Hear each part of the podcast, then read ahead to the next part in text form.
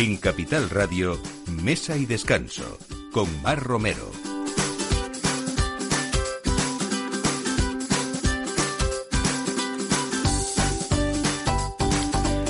Buenos días, esto es Mesa y Descanso, la una de la tarde y como saben, pues ponemos la mesa con diferentes costumbres, con diferentes regiones, con diferentes países también y una mesa que intentamos siempre que esté llena de sabor, de color y también de nutrientes, ¿por qué no? Eh, celebrábamos esta semana la semana del poke, de dónde viene, es de lo que vamos a hablar hoy, cómo prepararlo y dónde tomar algunos de los eh, mejores pokés también.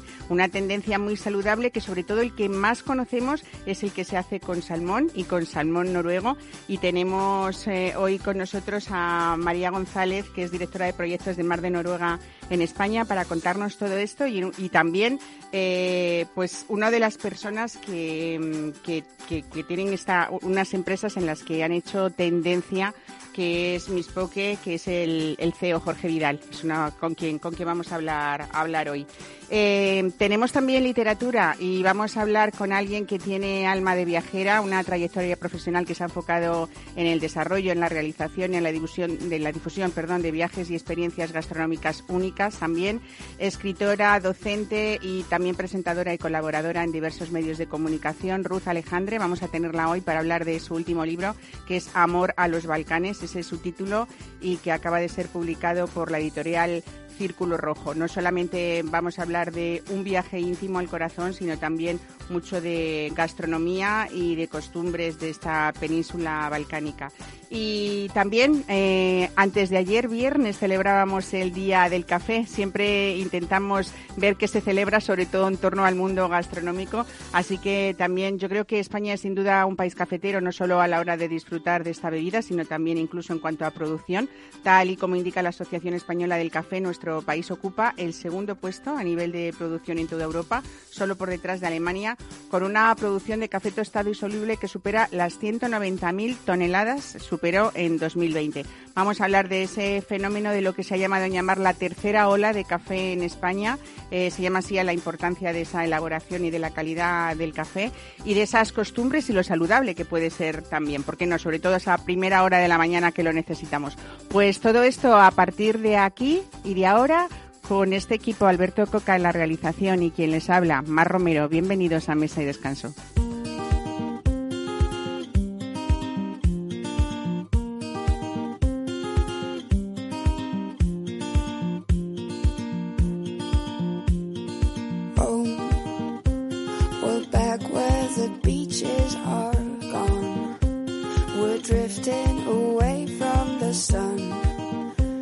My dreams are like water, but now that it's over.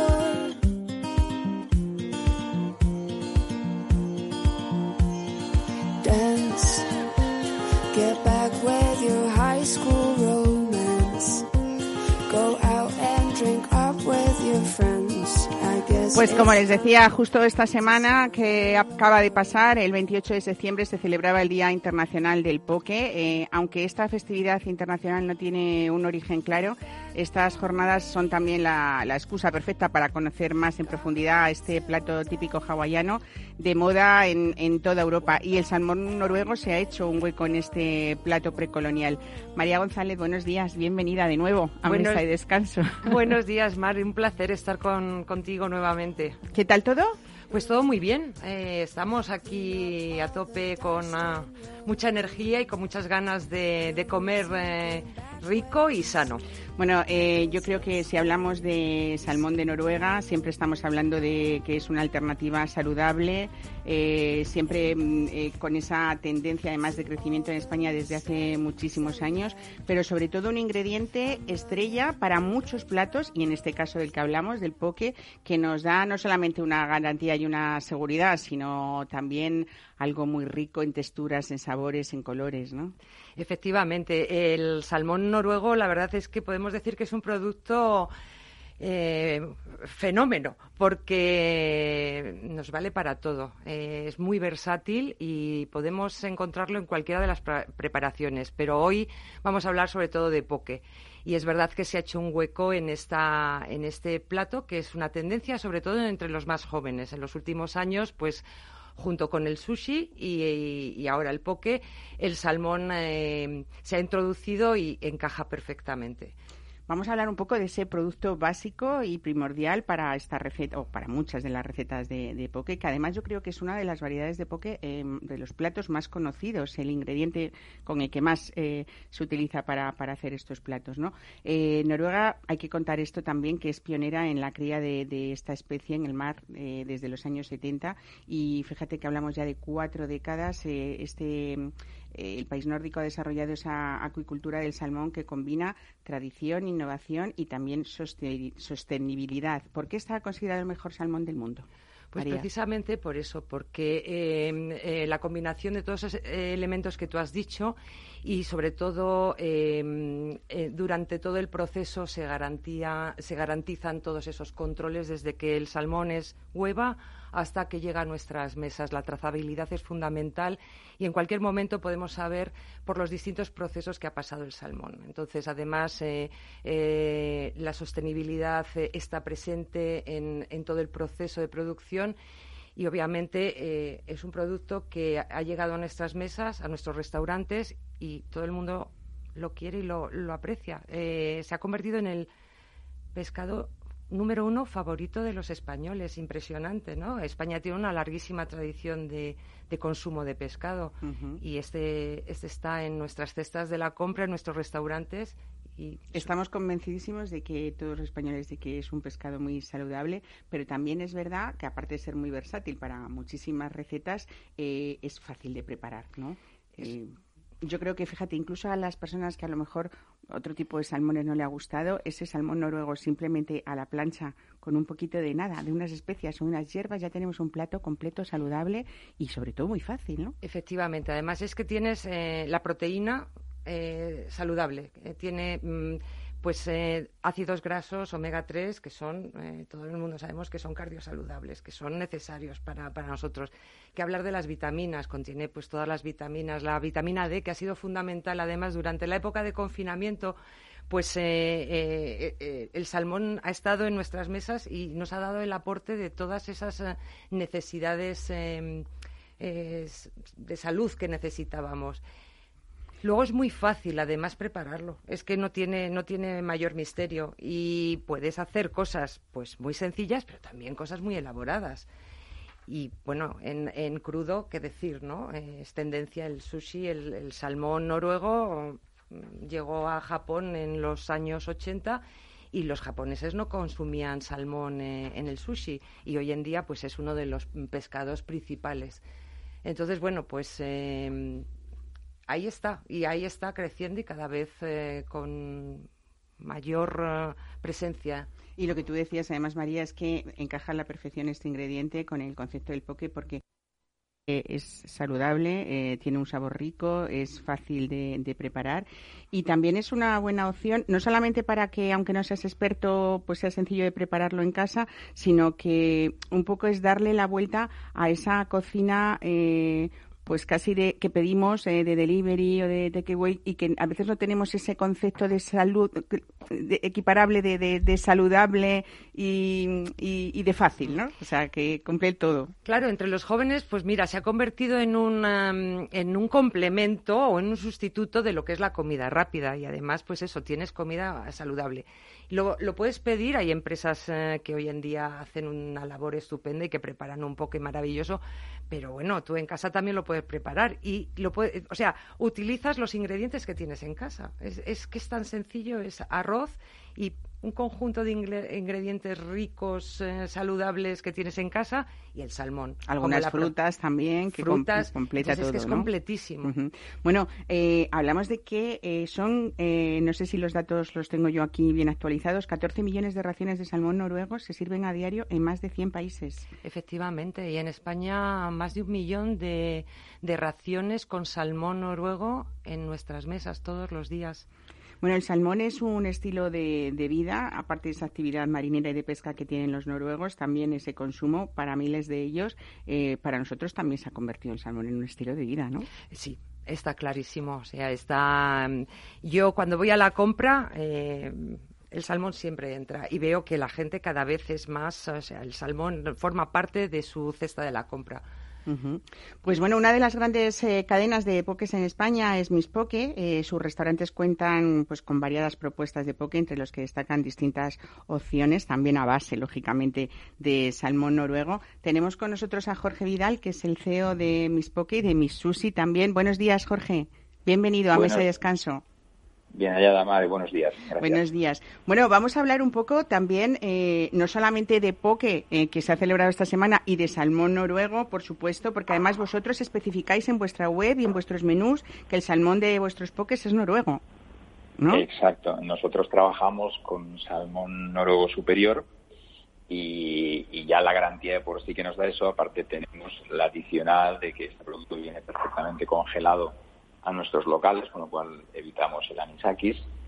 Y al mismo tiempo tenemos un certificado de, laboratorio independiente donde también nos dice que, está exento de salmonella, listeria y otros patógenos, con lo cual mm, como para nosotros es fundamental trabajar con, con lo mejor del producto y, y en el mercado no hay otro tan bueno como salmón noruego superior. Bueno, hay que hablar también de empresas como la vuestra, que nacisteis en plena crisis económica por el 2008, si no me equivoco, eh, y que realmente lo que ha empezado o empezó siendo Miss Sushi, eh, que después ha, llegado Miss Poke, eh, fue un poco la pasión por vuestra, sobre todo tuya, Jorge, por, por la comida nipona, que considerabais un poco aburrida y cara también, y sin embargo habéis conseguido que esa comida sea alegre y, por supuesto, que sea, lo más importante, asequible a todos los bolsillos con esa indiscutible calidad de la que nos cuentas, ¿no? Pues sí, la verdad es que cuando, cuando nacimos en la crisis del 2007, eh, nuestro lema primero era como, como democratizar un poco el sushi, ¿no? Lo que había hasta ese momento eran eh, o sushis muy malos o, muy caros y, muy buenos, ¿no? Eh, aquello que empezó hace 12 años, pues con, con esta frase que te he dicho, democratizar, hoy como que no tiene mucho sentido. O ya hace unos años atrás nosotros dijimos, vamos a dar un paso más allá y cuando ya hay otras cadenas que están democratizando, nosotros lo que queremos es diferenciarnos por, por la mejor calidad de producto. Queremos tener que nuestros clientes tengan lo mejor del mercado siempre a unos buenos precios, ¿no? Y, en, dentro de esto pues pues forma parte eh, tanto el salmón noruego como el atún rojo de almadraba ¿no? o sea que tiene que ser lo mejor para, para nuestros clientes. Y, creo que de momento lo estamos consiguiendo. Bueno lanzasteis algo menos hace algo menos de dos años la marca de Miss Poke que está presente por cierto en todas las ciudades que está Miss Sushi también con reparto a domicilio. ¿cuántas tiendas en España hay o cuántos eh, restaurantes para para degustar esos productos vuestros ricos y saludables? Pues nosotros en estos momentos tenemos 30 establecimientos en España y estos 30 establecimientos eh, pueden servir a domicilio el, el Mispoke, todos, los, todos los platos que tenemos dentro de, nuestra web de Mispoke. Aparte tenemos dos, dos tiendas físicas, ¿vale? una en Madrid y una en Lleida, donde, donde específicamente solo se encuentra Mispoke. ¿vale? Pero está claro que, como estaba escuchando antes en el programa, y decía eh, la otra compañera Que, el, que María que el delivery eh, viaja muy bien entonces como que para nosotros nos complementaba muy bien con nuestra propuesta gastronómica de, japonés también tengo que apuntar que, que, aunque es cierto que o sea que hay mucha influencia de la gastronomía japonesa con, con el poke ¿vale? o sea que como se retroalimentan porque sí es cierto que la receta es de origen hawaiano los primeros que, la, gran influencia fueron los primeros trabajadores japoneses que llegaron a, la isla de Hawái, fueron los que mm, con una base de arroz y con salsa de soja fue como el principio del poke, ¿no? Evidentemente luego los hawaianos lo desarrollaron pues con el pescado crudo, o sea que siempre ha habido desde el primer momento que nosotros eh, teníamos eh, eh, nuestra franquicia, como hemos visto siempre para cuando nació el poke, pues directamente nos, nos, nos adaptamos a esto porque para nosotros era muy sencilla. Teníamos el producto, mm, viaja bien, somos líderes en delivery, así que era una combinación perfecta. Claro, bueno, eh, es verdad que en poco tiempo, no sé cómo lo ves desde tu punto de vista empresario, pero ha evolucionado la tendencia en España del poke mm, exponencialmente, ¿no? Eh, si nos hablamos, no sé, si nos vamos a cinco años atrás, probablemente mucha gente que le preguntáramos no sabía en qué consistía este plato, ¿no? Exactamente, aunque yo creo que, que, bueno, al final hay que denominarlo de alguna manera, pero yo que soy de origen valenciano, mi madre cuando le presento un mispoqué me dice, bueno, pero si esto es una ensalada de arroz, quiero decir que al final en toda cultura mediterránea y todo esto, y en todos sitios de, mar, evidentemente, como que una base de arroz, una base de quinoa con pescado y esto, pues como, como siempre ha sido un recurso, ¿no? Sí que es cierto que el toque este hawaiano, ¿no? que lo que trae ¿no? la impronta de, la cultura del buen comer, de, las, de lo saludable, sí que, que, ha pegado un empuje muy fuerte y en pocos años bueno, pues las, las cifras de ventas son, son increíbles. Nosotros empezamos en el 2020 y, en el 2021 hemos facturado 10 veces más en el 2020. O sea que, son buenas noticias, eso es. Bueno, y en ese concepto de saludable, Jorge, es verdad que mm, pensasteis desde el principio en ese cliente tipo vuestro, que sobre todo son mujeres de 25 a 40 años con un poder adquisitivo pues medio y sobre todo amantes de esa mm, gastronomía vanguardista, pero por supuesto saludable, ¿no? Sí, es que bueno, cuando, cuando creamos esto, eh, ya te digo, si nos remontamos otra vez al 2008, donde el sushi aún no estaba tan implantado, al final quien marca las tendencias, quien se cuida más, nuestros locales están muy relacionados también por, por nuestros por nuestros colores y su decoración con la moda, pues es las mujeres, ¿no? Y entonces cuando pensamos buscar un nicho de mercado en, aquellos años, pensamos más en la mujer que en el hombre, ¿no? Porque creo que está más al tanto de todo esto, es la primera que empieza a cuidarse, es la primera que, se, preocupa, se preocupa más de la alimentación y fue un poco por eso siempre eh, decimos que nuestro target es, más femenino que masculino, aunque tengo que decir que con el paso de los años cada vez el hombre se ha incorporado más a, todo esto. y, si hace 10 años atrás nosotros teníamos un 70% de, de, clientela femenina, ahora ya es más un 60-40. O sea que, que nos, nos traéis las buenas costumbres. bueno, y, para terminar, eh, ¿cuál es el poke más popular entre vuestras casas? Pues bueno, de los que nosotros tenemos en, en nuestra carta, pues bueno, desde el poke de salmón noruego, donde la base es una base de arroz y va acompañado de aguacate, tomate y pepino, eh, pues tenemos otras variedades donde podemos poner, le llamamos el poke crispy salmón, donde tenemos un crujiente totopo y una mayonesa japonesa que le da picante, el poke de huevo y salmón, el poke salmón tropical, donde introducimos el mango, pero como ves siempre el ingrediente principal es el salmón, porque con la calidad que tiene, la verdad es que es fácil acompañarlo con cualquier tipo de, producto. De acuerdo, pues Jorge Vidal, CEO de Misusi y de porque muchísimas gracias por estar hoy con nosotros y bueno, darnos ese punto de fin de semana saludable, rico, lleno de sabor y de color también. Un abrazo, hasta luego. A vosotros por invitarme. Buen fin de semana. Gracias. Bueno, María, pues poco que decir, salvo eso que siempre mm, desde Productos de Mar de Noruega hablaremos más adelante. Siempre tenéis, eh, bueno, esos productos eh, señeros ya, eh, cada vez eh, más mm, utilizados en España, por supuesto, el salmón del que hablamos, pero siempre me gusta hablar mucho contigo del Scray, que llegará el momento. y en realidad lo que difundís siempre desde Mar de Noruega es esa cultura alimentaria saludable, rica y siempre siempre un poco también eh, con el entorno y las costumbres de cada país en el que os encontráis, en este caso en España también, y ahí os siguen todos esos famosos y, profesionales cocineros que utilizan vuestro producto y que, os son siempre fieles a él, ¿no? Sí, la verdad que sí, así es. Eh, tenemos mucha suerte porque eh, los productos, eh, bueno, tú, tú, has experimentado eh, el viaje a Noruega. Bueno, sí, sí que fue una experiencia inolvidable que recordaremos juntas siempre. Y has visto in situ como, bueno, como la combinación que estamos hablando, ¿no? De esas aguas frías que hablábamos de la textura también, ¿no? Como esas carnes de los pescados son distintas. Efectivamente, y entonces, bueno, pues la combinación de la tradición, del respeto por la naturaleza, el respeto por el mar, para ellos es la fuente de ha sido durante siglos eh, y sigue siéndolo. Y lo cuidan mucho para sus próximas lo cuidan mucho porque ellos quieren que las futuras generaciones sigan disfrutando de, estos productos y de una alimentación sana y saludable. Y luego, pues eh, combinándolo con nuestra dieta mediterránea, pues el pescado es, eh, es, una base fundamental en ella, por lo tanto encajan perfectamente. Pues nada, María González, directora de proyectos de Mar de Noruega en España, muchas gracias por estar hoy con nosotros de nuevo. Gracias a vosotros, Buen un fin De semana. Buen fin de semana a todos.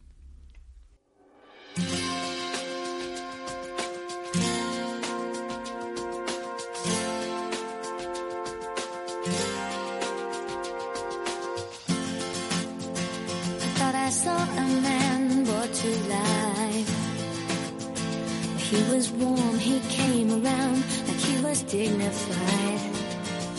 He showed me what it was to cry. Well, you couldn't be that man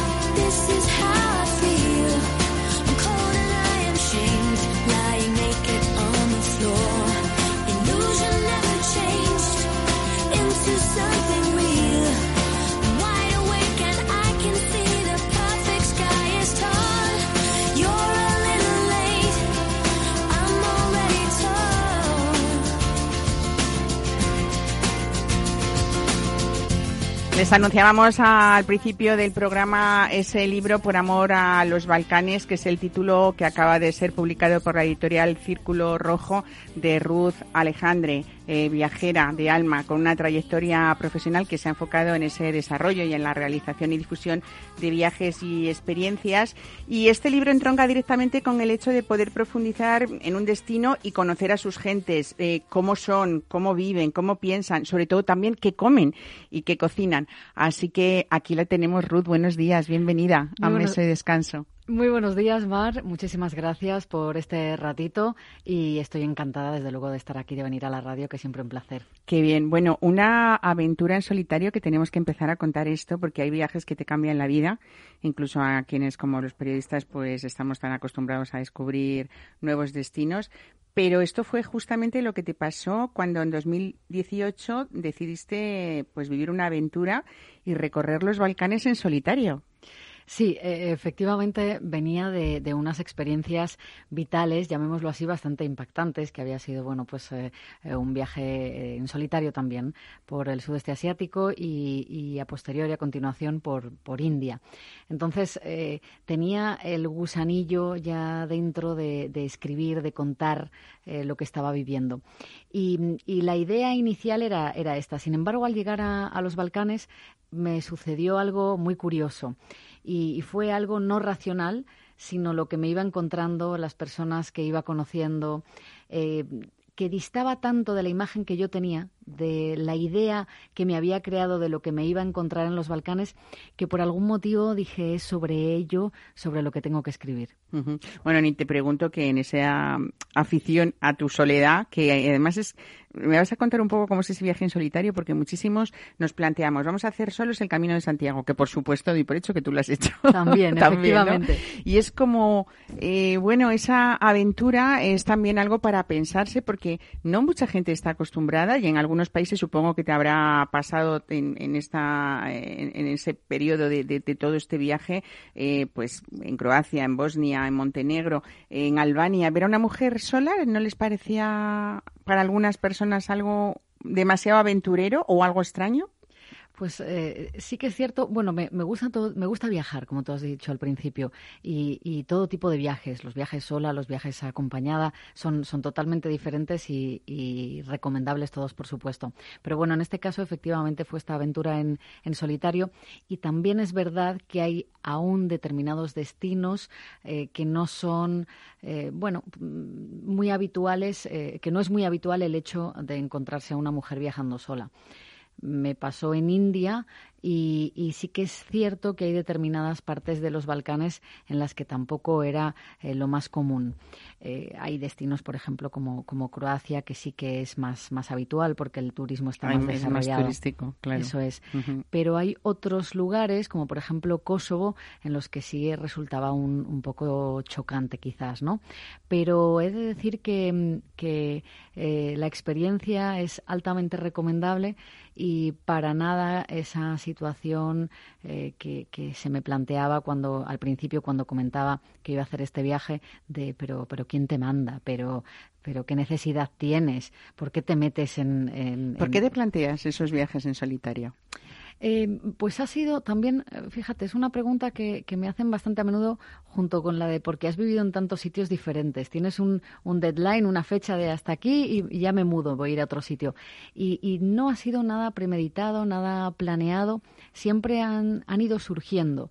Y bueno, las circunstancias de la vida sí que es cierto que me han permitido eh, llevar a cabo, bueno, pues, pues estos proyectos o estos viajes, lo mismo que el, poder vivir en, en diferentes eh, lugares, ¿no? Y, y, por eso digo que mm, la mayor parte de las veces no ha sido, sí que hay una predisposición, por supuesto, a que sucedan estas cosas y a, y a llevar adelante estos, estos viajes, estas aventuras eh, o estas experiencias, pero nunca ha sido nada como, como organizado o agendado de tengo que hacer esto, ir a este sitio o esta aventura, sino que se ha ido dando. Sí que es cierto que hay determinados lugares o rincones en el globo que siempre me han producido una mayor curiosidad. Yo soy curiosa por naturaleza y algunos lugares en concreto me, producen más curiosidad y uno de ellos era los Balcanes. Bueno, empezaste el periplo en Croacia, como tú decías, que quizás sea la parte más turística eh, y terminaste en Serbia. Eh, decías eh, o he leído que has comentado que mucho se ha hablado de, la guerra eh, y además recientemente cumplían aniversario, un aniversario muy triste, pero que hay que recordar y que no se nos tiene que olvidar a nadie. y muy poco de su cultura, de tradiciones, de forma de entender la vida, incluso de su gastronomía, que por cierto es muy mediterránea y muy parecida a la nuestra, ¿no? Tal cual. Em, este es uno de los motivos, efectivamente, que al final me llevó eh, sin, sin, remedio a empezar a, escribir sobre los Balcanes. Porque, por ejemplo, adoro eh, India, pero sí que es cierto que se ha escrito, si no todo, se ha escrito mucho. Sin embargo, de los Balcanes, la mayor parte de, toda la literatura que hay, de todo lo que se ha escrito, eh, sobre, sobre la guerra, sobre el conflicto armado. Y como comentaba hace un momento, me sorprendió tanto esa forma de ser, esa personalidad. Esa hospitalidad. Esa hospitalidad. Que tienen porque son... cual. Efectivamente, sobre todo en, en, en, dos países me sorprendió especialmente, en Bosnia y en, y en Kosovo, es, es eh, algo verdaderamente llamativo y de una forma genuina, de una forma nada eh, forzada, nada eh, interesada. Y, y, eso, desde luego, me, me, me, llamó la atención poderosamente y me, me impactó. Y, por otra parte, lo que comentas, eh, tal cual, es así. O sea, una parte de, de, lo que se conoce poco, aparte de cuál es su cultura, cuál es su forma de ver la vida, de pensar, es la gastronomía. Y tienen una gastronomía eh, muy mediterránea y muy, muy variada, también con, con productos más, más del este. Eh, pero, pero sí que es cierto que ese punto común, digamos, esa, esa cultura mediterránea, con mucha verdura, también, la, mm, obviamente, según si estamos en la parte de la costa o el interior, también hay, tienen mucho, mucho pescado. Y, con ese con ese punto común por ejemplo eh, pues pues de la cocina griega o de la cocina turca eh, y luego por supuesto tienen unos unos platos eh, más más eh, típicos o más propios de, de la zona como puede ser creo que de los más comunes puede ser el burek Em, que, me parece una elaboración extraordinaria, con una especie de una pasta filo, parecido a una pasta filo, y normalmente el tradicional va relleno de carne. Es como un pastel relleno de carne, ¿no? Exactamente, un pastel salado y, y luego, bueno, pues han hecho todo tipo de, de eh, diferentes variedades. En, eh, otra también bastante típica es la de espinacas, más eh, vegetal. pero, ¿Cómo se llama este? Es, es un nombre em, complicadísimo de, de pronunciar. Cel, em, algo así, ¿no? Efectivamente, eso es. Y ese dices que es uno de tus preferidos. Me encanta. Pero es verdad que ellos mezclan esa carne, también hay carnes a la parrilla, ¿no? Que hacen con, el chevapi. ternera. Eh, es otro también de, digamos, de, los platos más, más comunes por casi todos los países. Em, y, bueno, dependiendo de la zona o dependiendo ya no tanto de la zona, sino incluso del restaurante o en el sitio en el que lo, en el que lo elaboren, eh, mezclan diferentes tipos de carne o las hacen de un, de un solo tipo de carne. Y es una especie efectivamente de carne picada y hacen, bueno, como si fuese digamos, una especie de salchicha o algo parecido em, y, es otro plato muy, muy, muy típico también de todos los Balcanes. Bastante tradición en Croacia, sobre todo de vinos, ¿no? Esa malvasía que a veces eh, en esas zonas tan turísticas y románticas que venden en los restaurantes eh, embotellado en unas jarritas, ¿no? Pero que es verdad que es una malvasía seca, muy rica y que, hay mucha tradición de, él, ¿no? Mm, eh, vinos que también me han sorprendido muchísimo Influye, como no, el clima, el clima, ese clima mediterráneo, esa humedad, también esa salinidad para, para dar unos, unos aromas y unos toques absolutamente eh, fascinantes. Y efectivamente, Croacia eh, están muy, muy eh, metidos en, en, el mundo del vino. me quedé con, con, ganas de más, de conocer más, más bodegas, más viñedos, así que bueno, siempre hay que dejar más cosas para, para volver, pero desde luego, efectivamente, muy interesante todo lo que están haciendo en el mundo del vino por esa zona. Bueno, justo antes de ayer, viernes, eh, el día 1 de octubre, se celebraba el Día del Café y hay eh, muchos lugares, sobre todo en Bosnia, donde preparan un café realmente bueno. Cuéntanos. Yo soy, mira, me, acaba me acabas de tocar la fibra sensible, como se suele decir. Soy una loca, eh, apasionada, fan absoluta del café me gustan casi todas las modalidades, casi todos los tipos y casi todas las formas de, hacerlo y de elaborarlo, siempre que sea, que sea un buen café. Y, yo en el, en el libro comento que se ofenden mucho cuando, cuando les dice que, es un, que su café es, es café turco, porque el tipo de elaboración, el más conocido o el más difundido, digamos, es el, el, café, turco, que casi se mastica, ¿no? Porque es como el pozo ahí. Efectivamente. Pasa también mucho, otro sitio que a mí me gusta mucho, nada tiene que ver con el libro, es Chipre, que también se ofenden mucho cuando dicen que su café es el café turco porque ellos dicen que no, que es café chipriota. Al final sí que es cierto que eh, el, café lo muelen muy, muy, muy fino, entonces se hace esa infusión de, café eh, y la diferencia en este caso en, en Bosnia es las veces que hierve. Por eso ellos dicen que, que el bueno es el, el bosnio, que el turco no, porque ya está mucho más quemado y, está más procesado, que el de ellos es más puro. Cada uno al final obviamente defiende lo suyo, pero sí que es cierto que está muy rico y es todo un ritual. Al final lo hacen con, como si fuese un ritual, ¿no? Siguen teniendo los terrones, los famosos terrones de azúcar, eh, que los eh, meten en el café para darle ese punto dulce, cada uno, pues con, lo que quiera de dulce, ¿no? Que es la diferencia también que dicen con, con el café turco, que ya incluyen dentro del, del, café, cuando están elaborando el café, cuando está hirviendo ese azúcar. Y ellos dicen que no, que eso tiene que ser luego cada uno lo que quiera con ese terrón de azúcar. Bueno, eh, Ruth, todos los lugares, todas las referencias, los acontecimientos también históricos, restaurantes eh, y gastronomía en general son, son totalmente reales en el libro. Eh, es verdad que tú eres una gran comunicadora, eh, periodista además, con lo cual para construir toda esta historia te has dedicado detenidamente a hablar con muchos de los personajes, supongo que aparecen en el libro, a que te contaran sus historias, sus vivencias. en general, es, es, ¿son personas o, o es una gente bastante con ganas de, en estos últimos años, sobre todo, de vivir eh, de una manera muy positiva y olvidar aquello que no tendría que haber pasado nunca si estamos hablando sobre todo de una Europa que para algunos es algo todavía increíble que hubiera podido suceder y sucedió, ¿no? Efectivamente, es eh, sorprendente, cuanto menos, y a mí eso me llamó poderosísimamente la atención eh, estando allí, la capacidad de sobreponerse, la capacidad de seguir adelante. Por supuesto que luego pues hay diferentes tipos de personalidades como, y, caracteres como, como nos pasa en, en, cualquier parte y con cualquier circunstancia, ¿no?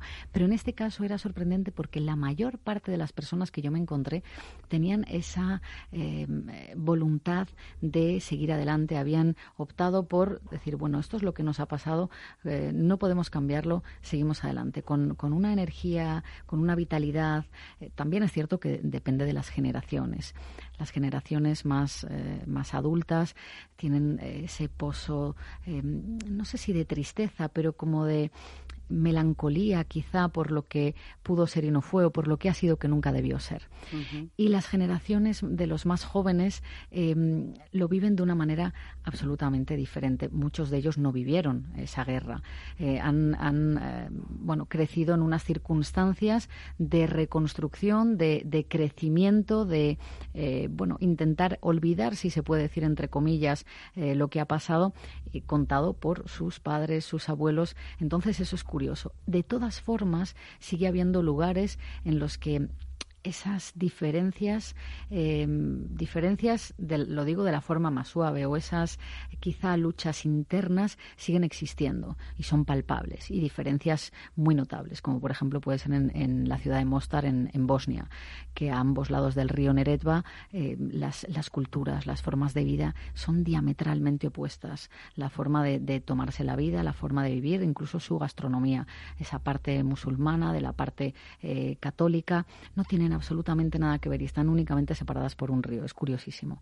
Entonces, siempre, siempre siguen sorprendiendo este tipo de cosas, ¿no? Que a pesar de que ha pasado tiempo, a pesar de que eh, se va evolucionando, hay determinados lugares y eh, determinadas zonas en las que todavía, como digo, sigue siendo palpable y notable estas eh, grandísimas diferencias. Fíjate que a mí hay algo que me sorprende de ellos cuando no conozco todos los países, pero sobre todo en este país que, que tenemos bastantes dificultades con los idiomas, sobre todo eh, la gente ya que pasa de los 40 o los 50, eh, y sin embargo eh, me, chocaba el hecho de que a lo mejor en un kiosco para comprar un bonobús la señora mayor habla perfectamente inglés y han sabido defenderse bueno pues de una manera extraordinaria y además para mí admirable, ¿no? Porque es verdad que no sé no sé si es su facilidad de idiomas o esa capacidad de superarse y de estar en el mundo para todos, ¿no? Pues, pues fíjate que lo que lo que comentas es curioso porque a mí también me sorprendió y me sorprendió sobre todo porque hay algunos países en los que incluso hablan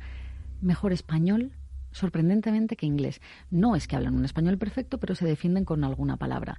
Y esto, eh, que a mí me, me, resultaba curiosísimo, por ejemplo, en Croacia, y, esa y unido también a lo que comentas de esa facilidad para, para, los idiomas, tiene que ver con que la televisión siempre las escuchan en, en versión original. Eso pasa con, con Portugal, por ejemplo, Efectivamente. ¿no? tiene más facilidad de idiomas por eso. Y, y, sí que es cierto que escuchaban muchas o veían eh, muchas telenovelas eh, que, que, eran en, en, en, español. Y por eso siempre tienen, no todos, pero tienen esa, esa facilidad para, para comunicar o decir ciertas cosas en, en español. Pero sí que es cierto que en, en general general, toda la Europa del Este, en, ya digo en general, no solamente los Balcanes, eh, sí suele ser eh, bastante común que tengan facilidad para, para los idiomas. Y que es curioso también ¿eh? las, las, diferencias que existen y, unido a esto me recuerda lo que, lo que has comentado de cómo cambian las cosas porque sigue existiendo el cambio de moneda, siguen existiendo las fronteras, cosas que tenemos ya prácticamente aquí olvidadas o que nos parece que, que son absolutamente anacrónicas y que aquí sigue siendo una realidad. Tienes que pararte en una frontera, tienes que cambiar una moneda, porque siguen siendo monedas diferentes, siguen teniendo, eh, bueno, pues esos controles fronterizos, etcétera, etcétera. Bueno, eh, vamos a hablar también de que además de ser docente universitaria eh, de comunicación, hoteles, gastronomía, te dedicas a la comunicación de viajes y, y gastronomía desde hace una década eh, a, través de Gastrogurú. Hay que contarlo, ¿no? Cuando vean ustedes en redes sociales Gastrogurú, pues ella es Ruth Alejandre, eh, que ese amor por, la gastronomía eh, y bueno, por todas esas ese mundo de, colores, de sabores, de, texturas, ¿cómo te cómo te llegó? Pues, pues, yo creo que es algo que sinceramente no, no tengo un recuerdo eh, primero. Creo que ha sido parte de mí de, de, siempre. siempre eh, soy una persona, como comentaba antes, curiosa y yo creo que esa curiosidad se ha trasladado también a la parte gastronómica. Me, encantan las personas. Me, tengo eh, absoluta debilidad por, por, por, la gente, por conocer, por qué, qué, cómo piensan, qué viven, cómo viven, qué, qué hacen. Y, la gastronomía es una parte muy importante. ¿no? He tenido la fortuna desde muy pequeña de poder viajar, conocer eh, sitios ya incluso con, con, la familia antes de empezar todos estos periplos eh, también en, en solitario.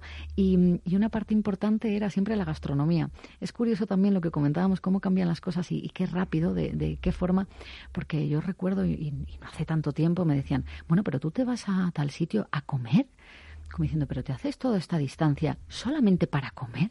Y decía, bueno, pues visto así, sí, en realidad sí. Entonces, bueno, me parece una parte también, eh, desde luego, fantástica para conocer un pueblo, para conocer... Claro, porque eh, mientras llegas hay un camino que recorrer que es verdad que mm, a veces hay que hacer paradas y no tanto viajar por las autovías, ¿no te parece? A, mí me parece, me parece fabuloso que, que, se haya vuelto otra vez a esa, mm, esos viajes, digamos, más, más locales, más pequeños, que está muy bien viajar al otro lado del mundo, yo soy la primera que, lo hago, pero también tenemos eh, lugares y rincones fantásticos aquí a la vuelta de la esquina que tienen mucho que contar, que tienen mucho que decir y, que, y mucho que aportarnos también, por supuesto. En ese camino, Ruth, de 10 años, de una década ya de Gastrogurú, eh, ¿cómo has visto esa, evolución, que a veces hablamos siempre eh, de novedades eh, en diseño, en I+.D., eh, en fondos de inversión, que está muy bien, pero también quizá haya una vuelta atrás que es un paso hacia adelante en seguir reconociendo el campo, seguir defendiendo esos pequeños productores, en defender, como decía yo, esos caminos, esas carreteras nacionales en las que quedan negocios que peligraron mucho tiempo o se vieron casi pues abocados a la extinción precisamente por, por la creación de esas autovías todo ese desarrollo está genial y avanzar en el mundo, pero también es que ese campo lo necesitamos, ¿no? Creo que hay una vuelta a ese reconocimiento en esa filosofía del slow, ¿no? Absolutamente. Bueno, eh, en, en Gastroguru pues, pues lo, plasmo, ¿no? Es mi, objetivo final, que efectivamente, bueno, en, redes o, de una forma, digamos, más eh, eh, de cara a la galería son 10 años, pero yo siempre con, esa idea llevo pues, pues toda mi vida, ¿no? Em, y también a, los alumnos en la universidad se lo, se lo digo, que el tema de las espumas, las esferificaciones y toda esa tecnología, todo lo que tú comentabas, por ejemplo, de I+.D., es, es fantástico y nos ha llevado al punto en el que estamos, o hemos llegado aquí, mejor dicho, gracias a todo esto. Pero, pero eso yo creo que ya fue. Ahora la realidad que tenemos actual eh, absolutamente indiscutible es esa vuelta a los orígenes, esa vuelta a la tierra, siempre con, los beneficios y con todas las, facilidades que nos da pues esa tecnología, estos avances que, han surgido maravillosos, porque tenemos eh, eh, personas dedicadas a la gastronomía y, se podrían decir nombres en concreto, pero es que son muchas, algunas de una forma mucho más brillante, que han aportado a, la gastronomía a nivel mundial. y, como digo, a que hayamos llegado al punto en el que estamos. Pero una vez aquí, la realidad hacia, hacia donde va es volver a la tierra, volver al productor, volver a esa materia prima, a no maltratarla, a mm, tocarlo lo menos posible, a mm, saber eh, por qué ha llegado aquí, por qué se cocina esto, cómo se cocina, quién lo hace, cómo se ha hecho siempre y, ampliar siempre ese abanico de sabores, de texturas, de, de aromas. Yo creo que cada vez va más por ahí utilizando, como digo, por supuesto, esas nuevas, eh, esas tecnologías, esa, esa, eh, esas nuevas, em, bueno, pues facilidades que tenemos en, en la cocina, pero siempre con una vuelta al origen. Bueno, pues eh, qué gusto escucharte, ¿no? Y saber sobre todo que tenemos delante de este libro que vamos a decirle a los oyentes por amor a los Balcanes de Ruth Alejandre. Eh, lo pueden encontrar, eh, se ha publicado con la editorial Círculo Rojo y podemos encontrarlo, por ejemplo, en Amazon, ¿no? Sí, efectivamente. Em, ahora, como, como estamos hablando de esta época tecnológica y digital, bueno, pues todas las, las facilidades digitales en todas las plataformas, Amazon, Casa del Libro, la FNAC, el Corte Inglés, eh, y luego, por supuesto, en, cualquier librería, si no lo tienen disponible, se lo pueden pedir. Genial. pues no solamente de gastronomía, que es de lo que se habla en este programa, sino en palabras tuyas, pues este libro es un viaje muy íntimo al corazón del, del ser humano. Qué bonito, ¿no? O sea que muchísimas gracias. Te invito a que te quedes conmigo y te invito a un café. Vamos a hablar de esa tercera ola del café que es de la que se está comentando en España y vamos a ver en qué consiste. Perfecto. Muchísimas gracias a ti, Mar. Ha sido un placer absoluto y estoy encantada de estar aquí. Gracias muchísimas gracias.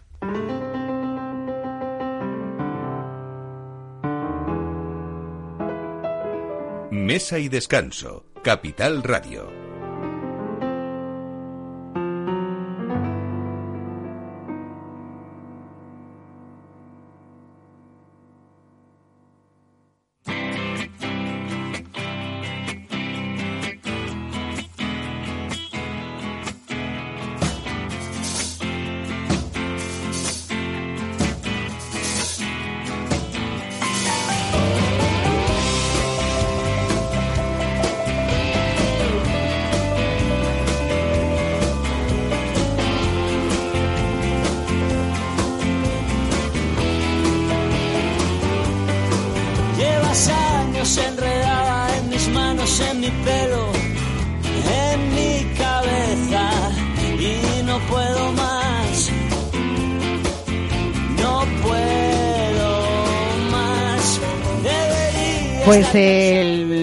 Pasado, antes de ayer, celebrábamos el Día Internacional del Café. Decíamos que sin duda España es eh, un país cafetero, no solo a la hora de disfrutar la bebida, sino también incluso en cuanto a producción. Y el fenómeno de la tercera hora del café en España se llama así a la importancia de la elaboración y la calidad del café, donde esa trazabilidad y esa sostenibilidad de los granos de café permiten obtener un producto de alta calidad que cada vez se disfruta como una verdadera experiencia culinaria. Tenemos con nosotros a Israel Quintana, él dirige la estrategia de desarrollo y apertura de nuevos mercados de Seig, de, perdón, de la, empresa Seig Appliance y, y vamos a ver con él eh, pues muchas cosas, por ejemplo, eh, curiosidades del mundo del café y también esas claves principales para preparar o diferenciar un buen café en esos eh, quizá nuevos hábitos que tenemos los españoles. Israel, buenos días, bienvenido. Hola Mar, ¿qué tal? Gracias por estar hoy con nosotros en Mesa y Descanso. En este domingo que casi casi estamos eh, ya en la hora de la comida y qué imprescindible, vamos a empezar por ahí, es tener un buenísimo café de calidad que no nos estropee una comida que nos ha conseguido o nos ha costado eh, hacer, elaborar en casa con cariño o comer en un restaurante en el que nos ha parecido estupenda la comida y no hay que estropearlo después con un mal café, ¿no? Que tienes mucha, mucha razón. Eh, el café lo tenemos que tratar de una forma muy similar al vino, por ejemplo, eh, al interés que le damos y, y toda la atención que le ponemos, porque hoy día se producen unos cafés que son muy, muy, muy espectaculares. La verdad es que el sector del café está experimentando, como decimos, una de las revoluciones quizá más interesantes de los últimos años, porque sí que los consumidores, eh, Israel, creo que, que cada vez eh, buscan esa calidad eh, y esa experiencia diferente en un consumo que, que, quien es cafetero realmente lo que busca es un momento casi de placer e incluso diría como de relax, porque no, a pesar de que siempre tenemos esa idea de que el café es nuestro primer punto de la mañana para ponernos en órbita, pero también, ¿por qué no?, para ese momento eh, dulce, pausado, sentado en, en, una terraza con alguien, ¿no? Y disfrutar eso de, de, buena calidad. Sí, tienes, tienes mucha razón. A ver, eh, lo mencionaste en el principio. España tiene una tradición cafetera que, vamos, que en, en Europa, como en muy pocos países, diría yo. Ahora, la, situación es un tanto diferente con el norte de Europa porque esa tradición nos ha llevado a beber el café de una forma muy, muy parecida todos los años. Ahora esta tercera ola del café ha tenido un, auge bastante fuerte en el país y, estamos empezando a tomar el café de una forma un tanto diferente, sobre todo porque le empezamos a dar una diferencia, una, una importancia a ese café que a lo mejor no lo tenía antes. Y, y, claro, ese proceso de elaboración, el origen, hacerlo una, una industria más sostenible y sobre todo un comercio más justo, eh, es lo que le está dando ese toque eh, que de diferencia, por supuesto. Israel, cuando hablamos de la tercera ola eh, de café, tendríamos que hablar también, explicar que hubo una primera y una segunda. ¿Cuándo ocurrieron esas dos anteriores y qué es imprescindible entender cómo se ha llegado hasta aquí, lo que estamos comentando? Correcto. Sí, la primera ola siempre se, se le ha, se, le, se, data de, los años 60, que fue con la introducción del café soluble. El café soluble que se hizo más, eh, no solo asequible, pero algo que podías disfrutar en cualquier momento, en, casa, en la oficina, etcétera. Después de esa primera ola, pues eh, la segunda ola fue un poco liderada por la, apertura de, grandes cadenas de cafeterías, como ejemplo sabrás el Starbucks, donde el café empezó a hacerse un poco más como un artículo de lujo en el sentido que incluso pagabas mucho más por ese café, disfrutarlo en un, en un ambiente un poco más distendido y como mencionabas, pues eso, para, para reunirte con amigos, con familia, colegas del trabajo y, pero que, que todavía no se le daba esa importancia a, la materia prima como por ejemplo le damos al vino. La tercera ola fue la que eh, la que inició esa, esa pequeña atención al, al, al, café, al origen, a la forma que lo elaboramos y, sobre todo donde empezó a dársele una importancia muy muy muy grande a eso, al, al, grano, al, al, de dónde viene y, de, cómo lo tratas. Em, si te pongo un ejemplo, eh, en el centro de esa tercera ola del café está el café de especialidad. Que el café de especialidad es prácticamente eh, cataloga al café. Tenemos que hablar casi de artesanía, ¿no, Israel? Cuando hablamos de esta tercera ola. Muy bien, sí, sí, exacto, exacto. Esa es, la palabra, palabra clave. Sabemos que el café de especialidad, si hablamos de la tercera ola como la experiencia, el café de especialidad es la, el café que se sirve en esa experiencia. Es un café de muy muy alta catación, eh, una puntuación por encima, se, suele subpuntuar de 0 a 100 y siempre entre los 80 y los 100 se considera el café de especialidad. Entonces, eh, en ese sentido verás que ah, el café empieza a tener un, un, un, grado de atención por, del cliente o del consumidor donde se le se le da esa, esa importancia y se empieza a apreciar de una forma bastante amplia. Bueno, pues eh, al final estamos hablando de casi una experiencia culinaria o gastronómica que también necesitamos eh, tener un soporte eh, que podamos hacer ese café. Podemos tener un café de calidad maravilloso y cargárnoslo pues en una mala cafetera o con unos malos hábitos, ¿no? en el caso de, de, de Seis Appliance lleváis como 80 años, que es una marca icónica a nivel mundial, suministrando productos de, cocina a más de 70 países en todo el mundo. Y en este caso tenemos que hablar eh, sobre todo no, no de diseño y de innovación, sino de, amor por el café eh, en unas eh, cafeteras inteligentes, podríamos decir casi, ¿no? Sí, es amor por todo lo que haces en la cocina. Es decir, nosotros, como he dicho, somos una compañía que tenemos más de 70 años de historia Estamos presentes en más de 70 países y en el centro de nuestro, nuestra filosofía, de nuestra ideología es producir eh, eh, pequeños electrodomésticos que te solucionan y te, cambian la forma de, percibir las cosas en casa. Es decir, esa experiencia que tú recibes en, el restaurante, en tu cafetería, queremos que sea igual en casa, que no, no tengas que comprometerla para nada.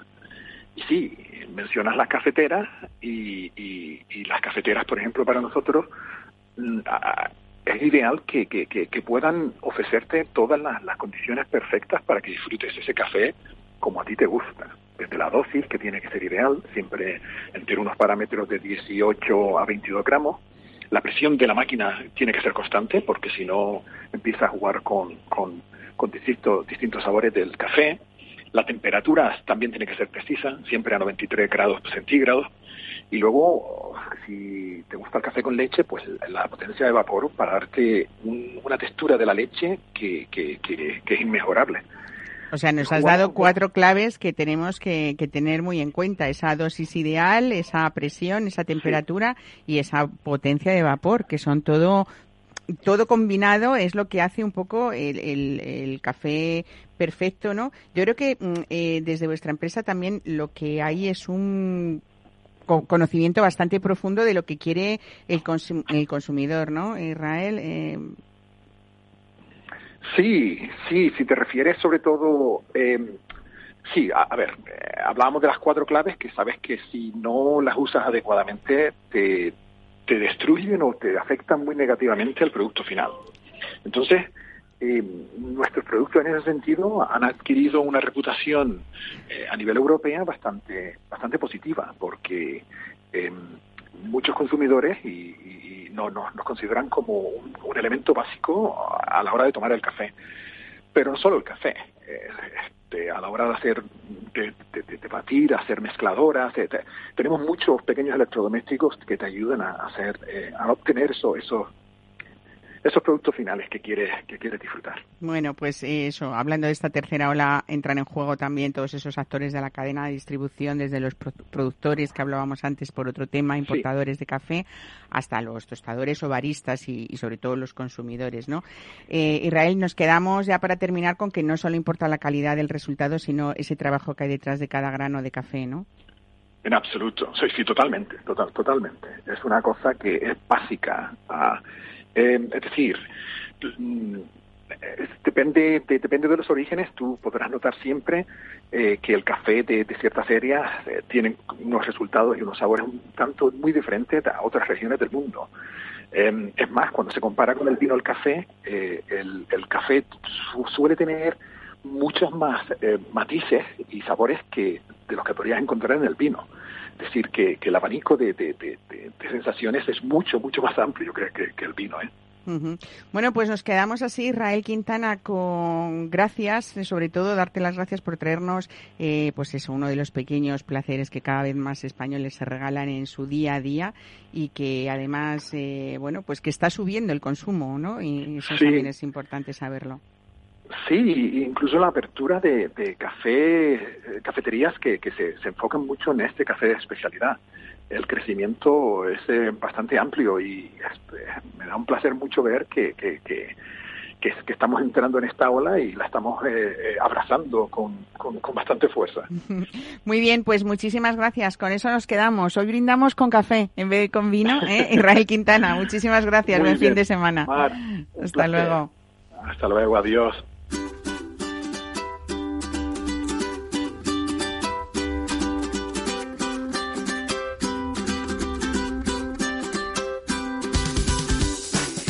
Pues eh, Ruth Alejandre, nos vamos ya casi contigo despidiendo este programa. Es verdad que hablamos siempre de gastronomía, de vinos, pero tú nos lo, has contado también dentro de este libro Por Amor a los Balcanes y en muchos países de los que, los que has estado y los que has visitado. Qué importante también es esa cultura del café en países que a lo mejor eh, ni siquiera hay que viajar mucho y sobre todo también esa, esa conciencia de responsabilidad social la empezamos a tener con productos como, como el café, ¿no? En esas plantaciones donde no queremos que haya explotación infantil, mil cosas de estas que tenemos que ser, eh, tener conciencia mientras que comemos y disfrutamos, ¿no? Ese, ese primer mundo.